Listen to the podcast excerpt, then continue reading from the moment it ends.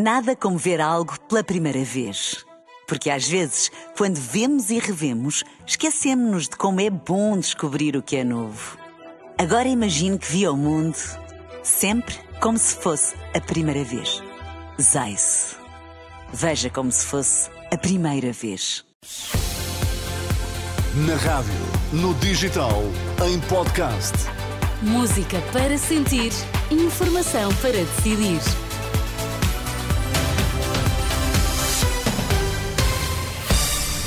Vitor, quais são agora os temas em destaque?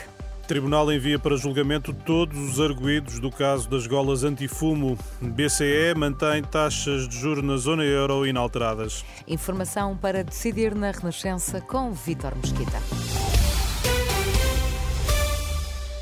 Pela terceira vez consecutiva, o Banco Central Europeu mantém os juros inalterados. O BCE justifica a decisão com a continuidade da tendência descendente da inflação subjacente.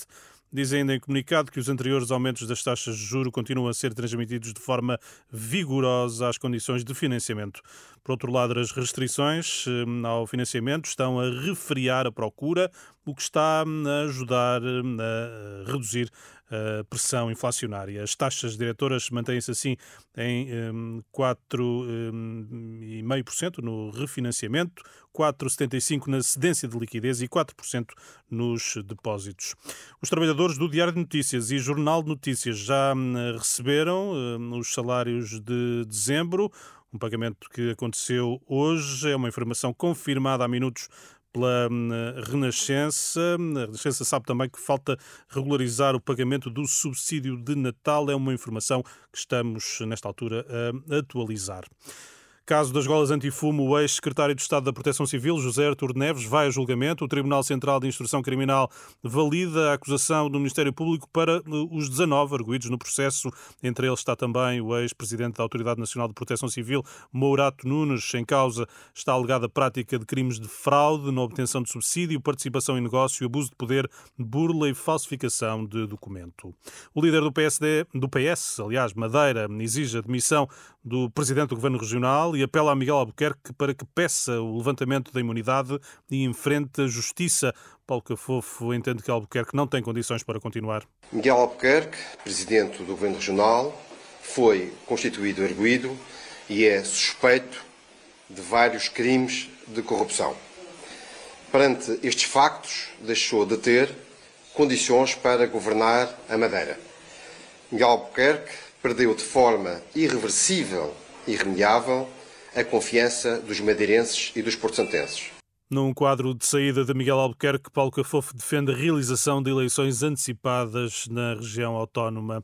Ainda no plano político, Rui Rocha, da Iniciativa Liberal, considera que o PSD Nacional deve retirar a confiança política a Miguel Albuquerque, cuja demissão também defende.